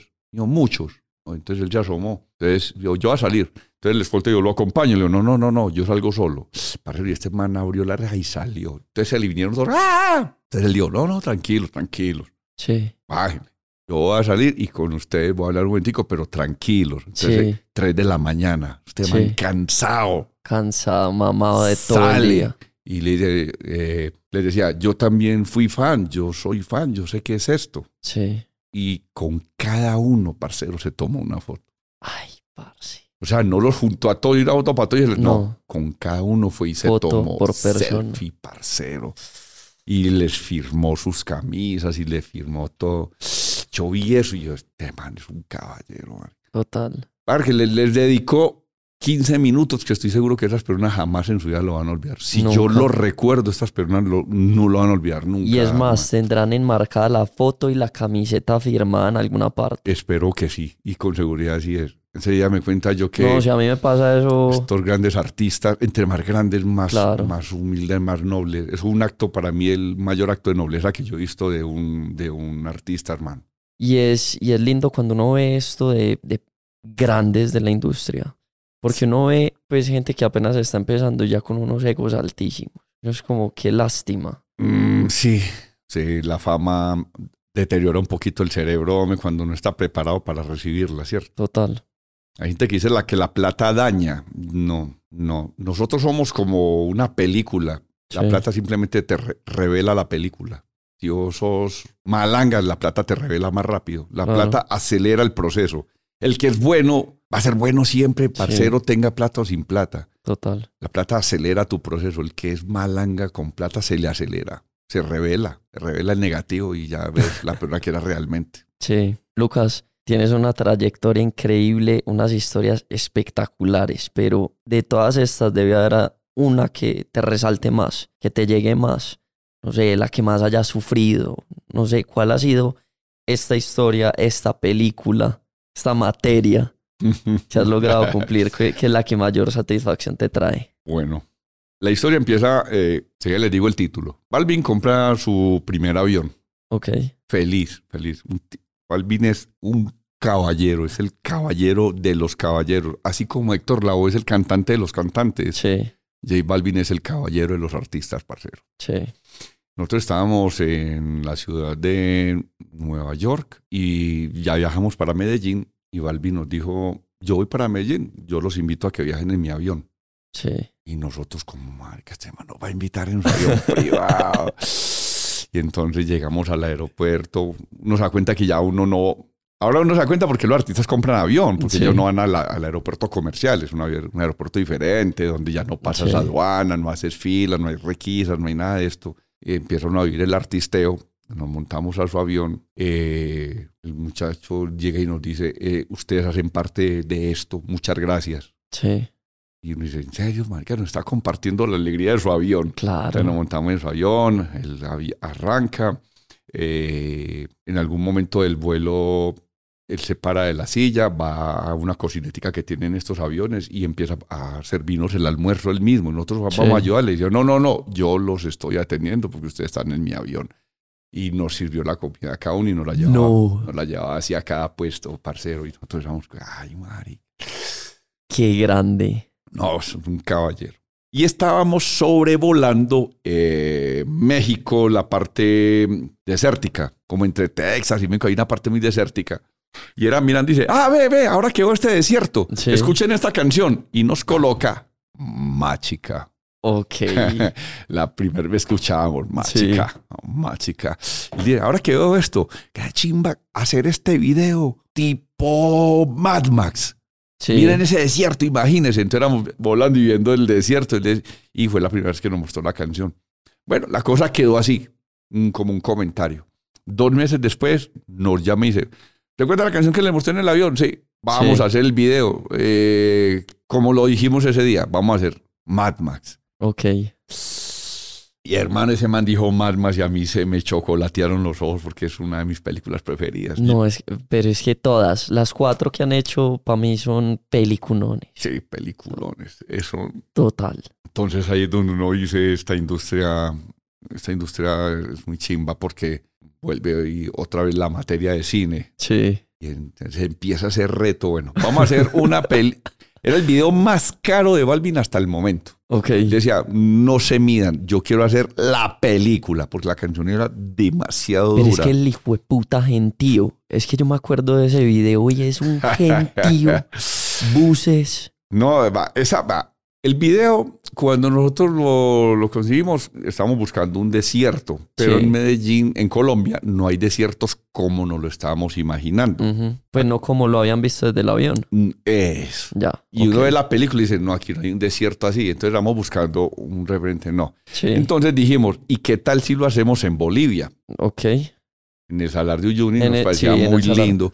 Y si hacemos un man más reflejado en el piso, que uno pueda girar, decíamos que uno pueda girar la- eh, y ver siempre la película. Sí. Entonces era un reto muy bacano. Y alguien dijo, "Mm, venga, una prima mía trabaja en una hidroeléctrica que están haciendo acá. Sí. Y eso lo están explanando todo y eso parece un desierto. Y nos mostró unas fotos. Y fuimos a la hidroeléctrica y nos encantó este lugar, hermano. Hidroituango. En Hidroituango. No te puedo creer. Estaba en plena construcción. y bueno, y ahora cómo obtenemos este lugar, porque eso era, es- era un megaproyecto del Estado, de Sí. Colombia, eso es de presidencia. Sí. Y, y entonces teníamos un ar bajo la manga que es J Balvin. Entonces, eh, contratamos buenos productores, fueron a alcaldía y a gobernación, Sí, porque eso es de PM. los EPM. Ajá. Vamos a hacer un video eh, con J Balvin. Necesitamos Hidroituango. Hermano, eh, de una, se pusieron prestos. Claro que sí. Sí, Va J señor. Balvin, Va para esa. pida, Va para esa. ¿Qué más necesitan? Entonces, en la historia son tres personajes. Está Gion, que es el pelado que escribió la canción, Sí. un pelado de Aruba, un niño muy valiente, parcero. Es una pequeña historia. Gion entrenaba en un gimnasio en Nueva York Sí. y, y él veía a J Balvin entrenando en ese gimnasio. Gion es un compositor y un día se le arrimó a J Balvin y le dijo, eh, amigo, yo, yo lo sigo mucho a usted, ¿usted quiere escuchar esta canción que es mía? Eh, Balvin escucha y le dice, te espero mañana en mi estudio. Así, así empieza Machi. Entonces Qué en esta puta. canción está este peladito que hasta el momento era desconocido para todo el mundo. Sí. Eh, en la canción se monta Anita, la bomba brasilera. Sí. Y una Balvin. belleza. Entonces nosotros hacemos, queremos hacer una historia, eh, estamos pensando qué vamos a hacer, qué vamos a hacer, qué vamos a hacer, que se parezca a, A Mad Max. a Mad Max y decimos, bueno, va a ser un, que un, un día, eh, es una historia pues, apocalíptica y decimos, una vez cada 100 años después de un eclipse se reúnen las tribus del mundo en un lugar que se llama Máchica. Sí. Entonces tenemos tres tribus. Entonces tenemos a Anita, que está representando a Brasil, por eso ya llega en su caballo y es lo verde. Hay una tribu de Gion, era el más niño. Sí. Entonces dijimos, dijimos, los niños cuando, cuando tienen miedo se esconden. Entonces los fuimos debajo de la tierra. Entonces fuimos, eh, la alcaldía nos prestó los talleres del metro de Medellín porque allí era donde los niños se habían refugiado cuando se acabó la vida en el planeta. Sí. Eran adultos que no habían crecido y se quedaron como niños y lo manejaba Gion. Y teníamos a Balvin, que sí había vivido sobre la tierra y era el que transportaba la música en un gran camión que, que era construido con chatarra. Sí. Y entonces eran en un eclipse, si ustedes ven el video, eh, Anita con un tabaco marcas y en un reloj que tienen eh, muy, muy mexicano, marca que ya llegó el día del eclipse y Sí. todos se van a encontrar. Entonces Anita tenía que viajar a la ciudad de Medellín, tuvo un problema con el vuelo, nosotros ya grabando la parte de ella Ay, jueputa. y entonces cuando vean el video, la que está en el caballo no es Anita, es una, es una bailarina que dijo, venga, vi- vista si usted parcera mientras Sí, llega ya Anita. toca. Ya Anita había llegado al aeropuerto, pero ya no estaba Sí. cogiendo el día. Entonces la pelada llegó y se montó al caballo y muchas de las escenas de Anita Sí. es una doble Una de doble. ella. Sí, entonces cuando Anita llega y dice, ah, bueno, muy buena, muy buena onda. Ya le contamos que habíamos hecho una parte sin ella Sí. y, y no, muy bien, está bien. Y bueno, se parchó con nosotros. Eh, ya hicimos eh, el primer tropezón. Entonces estamos en, en, en Hidroituango, teníamos ya todo listo para grabar y la noche anterior hubo una tormenta, no la esperaba nadie. Eh, llovió a cántaros, la tierra se volvió como tierra movediza, se tragó una grúa, se tragaba los, ca- los carros andaban y se quedaban encunetados, Sí. no había por dónde andar, no funcionó nada, teníamos las luces listas, todo, pero todo era en- enterrado, literal se lo tragó la tierra. Habíamos Ay, traído una no. grúa de Cerrejón Sí. para tener una luz muy alta, esta grúa se la tragó la tierra y nos decían que en tres meses la podían sacar, que no podían sacarla antes. Y esa grúa la, No habíamos traído desde el Cerrejón y nos, mierda, ¿qué vamos a hacer? Mamá paga. Yo había mandado a hacer para Anita un caballo grandote, porque ella representaba Sí. ahora sí tenía un caballo grandote como el caballo de Troya. Como el caballo de Troya, sí, eso. Eh, lo habíamos hecho en un material que se llama Pores, Sí. Colombia llama co- icopor, Icopor. Pero, pero es pores. Teníamos un oso grandote hecho en chatarra para Gion y llegó una tormenta y hasta el día de hoy yo no sé dónde quedó ni el oso ni el caballo, nunca los encontramos. ¿En serio? Nunca lo encontramos, nunca, nunca. Esto se lo llevó una ¿Y tormenta. entonces qué En hicieron? pleno rodaje. Y teníamos un sol, o sea, cada artista tenía un tótem. Sí. Era Anita el caballo, Gion eh, el oso y J Balvin un sol grandote de chatarra. Y Sí. fue el único que sobrevivió. No le pasó nada, nada, weón, nada. Entonces... ¿Y entonces cómo hicieron para grabar todo lo que les faltaba? Vuelvo a hacer todo. orando. Hay que orar. Muchachos, hay que hacerlo porque habían suspendido las obras en Hidroituango por un día. Un día. Eso, allá nos decían los ingenieros, esto no lo paran por nadie. Esto únicamente lo para una tormenta como la de anoche Sí. y ya. O sea, ustedes tienen que hacer esto hoy o lo hacen hoy o nunca. Ay, nosotros. Bueno, ahí entra la genialidad de, de los directores a jugársela. Sí. Teníamos. Bueno, Balvin había dicho: Yo quiero que tengamos unas bailarinas de Los Ángeles que eran muy famosas. Sí. Las quiero tener. Ah, lo que Balvin se hacía. Ponga un charter y traigas esas 15 bailarinas para acá, para Medellín. Sí. Eh, llegaron, bueno, para llegar a Hidroituango la carretera tiene muchas curvas. Ellas no están enseñadas a carreteras de tanta No. curva. Llegaron verdes vomitando. Todas llegaron enfermas. Malucas, malucas. Pero enfermas, o sea, Ay, mareadas parce. de cama. y entonces. Y tenían que bailar y no, venga, démosle dos horas que se repongan y esas ya eran verdes. Entonces, ¿Qué vamos a hacer? No, es que fue un, un peo detrás de otro, problema y problema. Sí, el maquillaje no pegaba, ya la temperatura es muy, muy, muy alta y el maquillaje no pega. Contratamos un carro de estos que refrigeran pollos y carne frías Sí. para poder meter la gente ahí para que el maquillaje pudiera hacer su trabajo. Eh, no. bueno, yo había construido el camión de Balvin, Sí. lo construimos en nuestro estudio. Eh, ese camión no tenía permiso para rodar porque era un camión que habíamos comprado ya, un camión fuera de circulación Sí. para poderlo transformar. La, la Policía Nacional nos prestó el servicio de acompañamiento, Ok. entonces llevamos este camión hasta allá.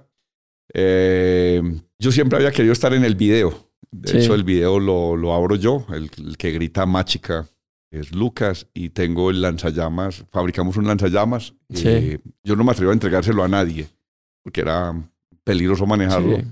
Lo manejé, Balvin se montó al lado y me tiene mucha confianza y me dijo, ok, y yo le digo, hágale padrino que conmigo va fijo. Pero yo tenía mucho miedo porque, porque es un lanzallamas que funciona con gasolina real y con, y con CO2. Sí.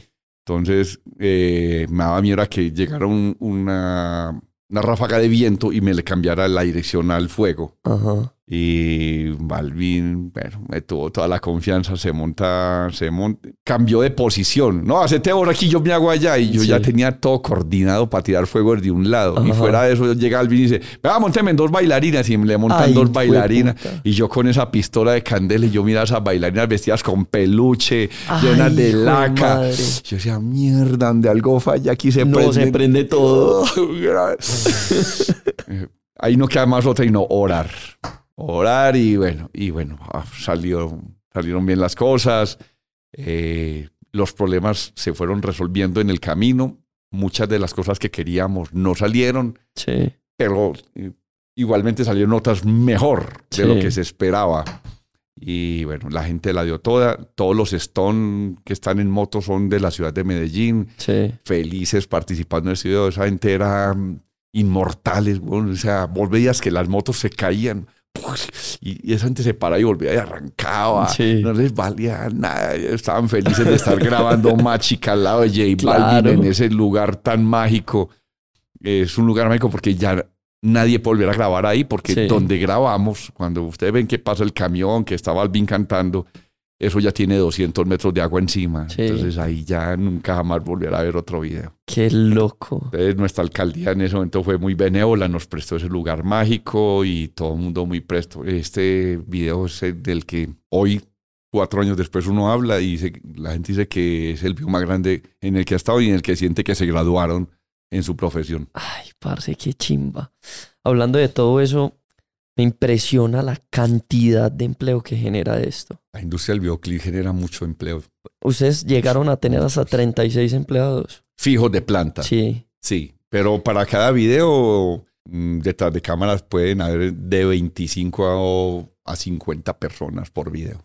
Y en este de Machica, ¿cuántos habían? 250 personas. 250 personas metidos en Hidroituango aguantando el calor para sacar un video de cuatro minutos. De cuatro minutos, 250 personas. Eh, hay, un eh, en YouTube, pueden ver el detrás de cámaras. se hizo un especial solamente para esto. Se llama.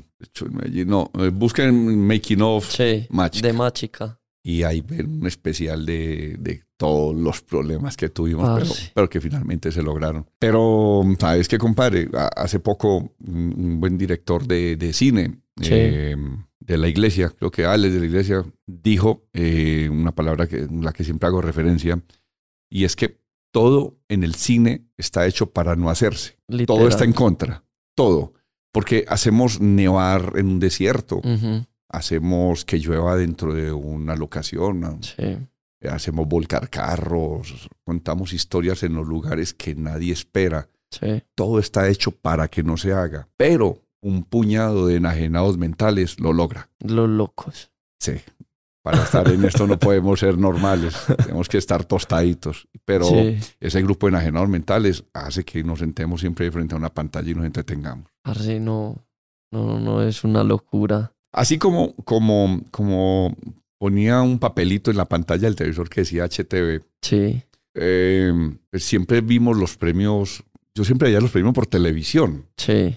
Pero desde antes de hacer videos, pues todos vimos los premios eh, MTV, veíamos los Billboard. Lo nuestro. Y uno, pero uno no, y empezamos pues ya a meternos en la industria, pero nosotros nunca pensamos hacer un video para ganarnos un premio. Sí. Y, y, la industria nos fue llevando a esto, ¿sabes? Yo creo que los momentos felices de mi vida es cuando nos llega una extensión, una invitación de Billboard y nos dice que quiere que estemos en la entrega de premios haciendo un conversatorio de cómo cuatro peludos logran Mm, hacer un cambio en la industria del videoclip. Y entonces, y los cuatro pues lo éramos nosotros, uno como que no la cree, en serio nos invitaron. entonces vamos a Las Vegas y éramos rockstar, parceros, rockstars. Entonces llegamos allá y bueno, contar cómo se hace esto. Sí. En esos días ah, eh, estaba sonando una, un video muy famoso de Despacito. Sí. Eh, y obviamente era la canción más sonada. el director eh, Carlos, estaba en ese conversatorio. Nosotros a él lo admiramos, pero hacía años luz. Sí. Y ese señor fue al conversatorio que porque él nos admira a nosotros. Y nosotros, No, te puedo creer. Yo, nosotros te admiramos mucho y que no, yo, yo estoy aquí es por ustedes. Yo vengo a escucharlos. Y El meme de Spider-Man así. Sí, sí. Sí, decía, yo, en serio, sí. Entonces, me decía, ve, si uno propone, se lo eh, alcanza admiración y, y- Claro. y cosas grandes. Ahí la consigna es, no hagamos las cosas por un premio, hagámoslas bien. Y Sí. las cosas van llegando solas, van llegando solas. Entonces ya esta industria empieza a crecer, ya Medellín se convierte en una meca del, del video, Sí. los artistas todos quieren pasar por Medellín. Medellín es como el México de los ochentas, donde todos los artistas tenían que pasar por México para poder Sí. eh, catapultarse al mundo. En ese momento Medellín es la catapulta para el género urbano, que ya no se llama reggaetón, sino género urbano, Sí. porque ha ido evolucionando de gran forma. Reggaetón de la mata ya poco, ¿cierto? Pero todos los artistas quieren venir acá, de alguna forma. Y quieren hacer sus videos acá y quieren hacer sus producciones acá, porque en Medellín hay tantos productores como, como aspirantes a futbolistas. Sí. El- esta industria cambió mentes, la industria del videoclip y la industria de- del género urbano cambió mentalidades. Ya los pelados tienen otras aspiraciones, ya los pelados Sí. primero solo querían ser futbolistas, ahora quieren ser o futbolistas o productores de video o artistas. Nos llama mucho la atención que muchos pelados quieren ser de la industria del video musical Sí. y se llenan el pecho cuando dicen que es inspirados en 36 grados, la empresa que montamos en algún momento. Claro. Entonces, es en las universidades, en muchos institutos, cuando, cuando van a hacer un trabajo, dicen que esto quede tipo 36. Entonces, cuando no lo ponen como referente, uno dice, No. eh, qué bien, hombre, qué, qué Surreal. qué chimba que esto esté pasando. Surreal. Sí, sí. Pues éramos cuatro pelos con ganas de hacer algo y, y- Sí. y, eh, logramos cambiar un poquito la mentalidad. Entonces, ahorita cuando todos estos pelados quieren ser del medio, dice, eh, qué chimba, hombre. Cierto que Sí, servir como luz para el mundo. Sí, como inspiración. Y, uno Ujú. no, y uno no se da cuenta de lo que hace hasta que estos chicos llegan y dicen, no, es que yo te sigo a ti, yo sigo tu trabajo. Y, mm, serio. Y ahí es donde entra el dicho mío, la abeja, una abeja no sabe que hace miel hasta que prueba la sal. ¿cierto? Sí. Una abeja, una abeja no sabe la- lo que hace en el mundo, hermano. Una abeja no sabe que- ni siquiera que poliniza. Ni cuenta se da de lo importante que es en el mundo. Total. Así nos sentimos nosotros, hermano, en la empresa. Como esa, miel- esa abeja que no sabe que hace miel, ni que poliniza. Sí. Y ahorita, en, en, en, como te decía, en muchos institutos y universidades está el nombre de nosotros puesto. Me alegra demasiado, parce, de verdad, porque el trabajo que han hecho es impresionante. Y de 10 videos de reggaetón, como 6 o 7 los han hecho ustedes. Es impresionante el Bueno. volumen. Gracias, hombre. Pero esto nos ha llevado a otro campo. Todo, todo, el, todo, el, todo el audiovisual, todo el audiovisual, el papá de todo esto es el cine. Sí, Todo es el cine. Eh, y gracias a eso, pues nos conocemos vos y yo. total. El señor Sus eh, se cruza en un proyecto que, que un amigo nuestro en común, Que ya pasó por acá. Nico, ya, ya Nico Sí. pasó, sí, Nico, eh, tiene una idea de hacer un corto, quiere hacer algo donde nos exijamos, cada departamento eh, nos exijamos mucho, Sí. algo que no hayamos hecho ni que nos vayan a contratar continuamente para hacerlo, y sacamos la historia de un vikingo, y este corto, fuera de que lo hemos disfrutado mucho, Demasiado. Y se ha sufrido bastante también. Sí, mucho, mucho. Se sufre mucho. Es un Sí. corto, es un corto. El corto es el, es el nacimiento del cine. Después de que uno haga cuatro o cinco cortos, puede tirarse a hacer un, Un largo. un largometraje. Y este corto lo que hace es unir buenos talentos. Dentro de los buenos talentos, pues yo mm, conozco mucha gente. Dentro de la gente que conozco, conozco a Sus. Hoy conozco su estudio. Chimba. Hoy está pasando por acá por parchando. Hoy estamos emparchando y bueno, contando la historia. Yo no sé si es la historia de Lucas o la historia del videoclip en Medellín, pero aquí estamos Pero un poquito de las parchando. dos, porque no, parchando. una no fue sin la otra. Es, son eslabones que se van Sí. juntando. Bueno, y hoy estamos acá emparchando, hablando de la historia del videoclip, la historia de Lucas, un poquito de arte, bueno, y, y lo mágico que es este mundo, compadre. Sí, señor. Y, y si alguien que nos está escuchando quiere empezar en todo este proceso, ¿cuáles serían tus palabras? Ay, haga lo imposible por ir a un set.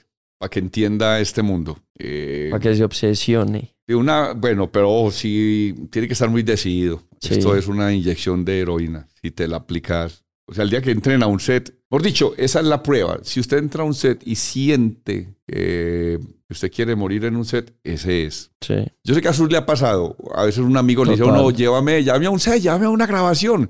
Y a las 3, 4 horas son que, ah, parcero, me llamaron, me tengo que ir. Sí. Porque, porque no saben que, que una escena es de repetir, repetir, repetir. Y, y ellos, y la gente del común cree que cuando va a un set va a ver el video tal como lo están viendo después de, de edición. Sí. Y ellos dicen, y entonces la gente va y dicen, "Parce, pero yo estoy viendo bonito eso, porque ya en media hora moviendo una luz, así, porque Sí. que la cámara es muy miope y necesita mucha luz para que sea bonito. Pero yo lo veo bien, sí, pero el director no. Claro. La gente no entiende eso. Entonces, si vas a un set y cuatro horas después te quieres ir, no pasa nada. No, no eres para el medio. Pero si vas a un set y quieres morir en él, sos del medio. Bienvenido. Y apasionense. Yo siempre he dicho, mm, acuéstese en tarde, levántese en temprano cuando estén trabajando en esto. Se acaban los horarios, se acaba el Día de la Madre, el Día del Padre, la Navidad, los cumpleaños, los Sí. grados de los amigos, los grados de la familia, los cumpleaños de la familia. Se acaba todo porque acá se vive es cine. No tenemos fechas. Su sabe que es así. Sí. No hay días de fiesta, no hay nada. Simplemente hay que rodar. Y es cuando, cuando hay la oportunidad, se rueda. Simple. Esté como esté la vuelta. Simple. Es que el artista solamente puede estar el día de la madre, pues el día de la madre en Colombia. Puede Sí. que en su país de origen no pase nada ese día. Sí. El día de la madre, todos tienen mamá, pero el show debe continuar. Hay que rodar el día de la madre. Total. ¿Cu- ¿Cómo ves el futuro de Lucas Spot? Lucas Spot. Yo, yo voy a hacer la serie más mencionada en Colombia, hermano. Ok.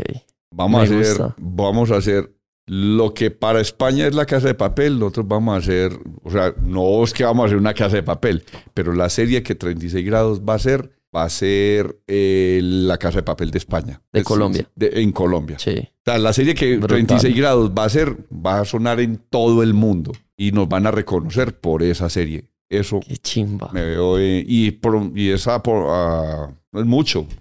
Yo le pongo en cuatro o cinco años van a estar hablando de esta serie. Brutal, marica. ¿Podrías alguna vez matar a un animal que esté sufriendo? ¿O qué harías? Sufriendo, Sí. no lo pensaría dos veces, man. Sí, yo tampoco. No lo pensaría dos veces.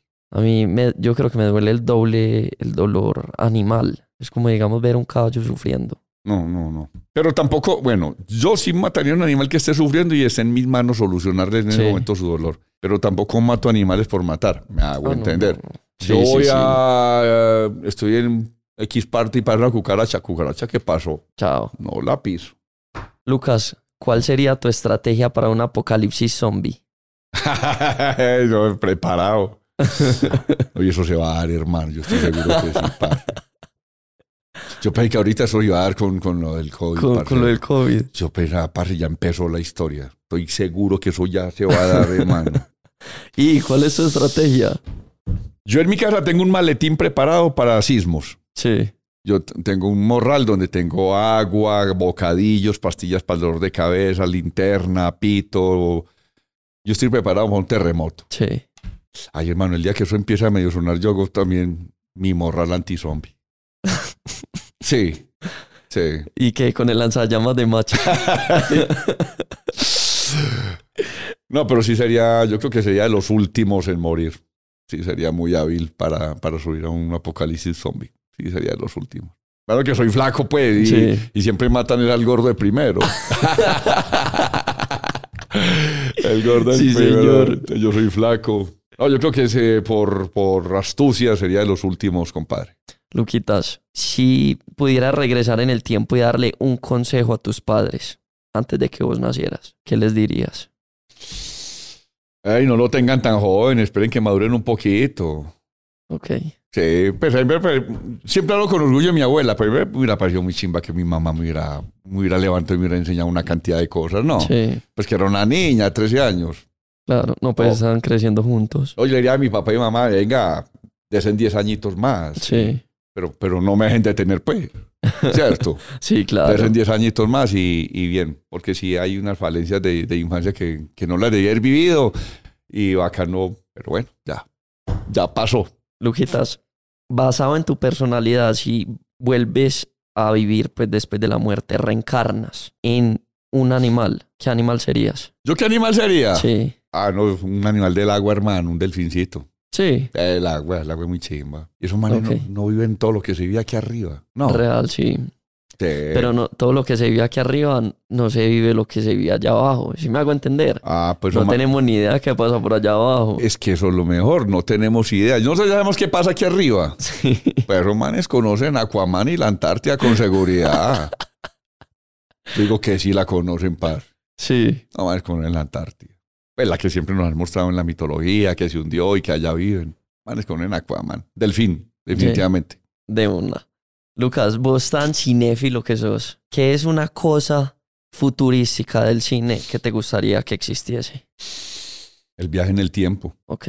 Sí, viajar en el tiempo. Una máquina para viajar en el tiempo. Uf. ¿Y qué harías? ¿Pa' dónde te irías primero? En la revolución industrial. Cantaría estar en esa época, la revolución industrial. Cuando empieza ya la maquinaria a hacer de la suya.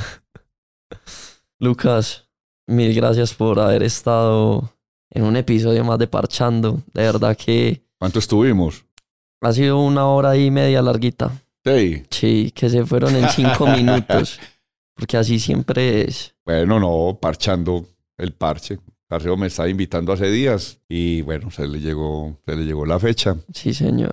Espero pues estén entretenidos escuchando y si les gusta una historia más y la quieren ampliar y me invita, la, la ampliamos. Claro que sí. No, pues. Venga, sí. Parero, y usted no le puede decir a la gente parchando que a unos que estén interesados, no cinco, a cinco personas, pero que estén metidos, reparchados, reparchados en esto y los invitamos a un video para que vean cómo se hace un video Claro que se en puede. estudio, sí.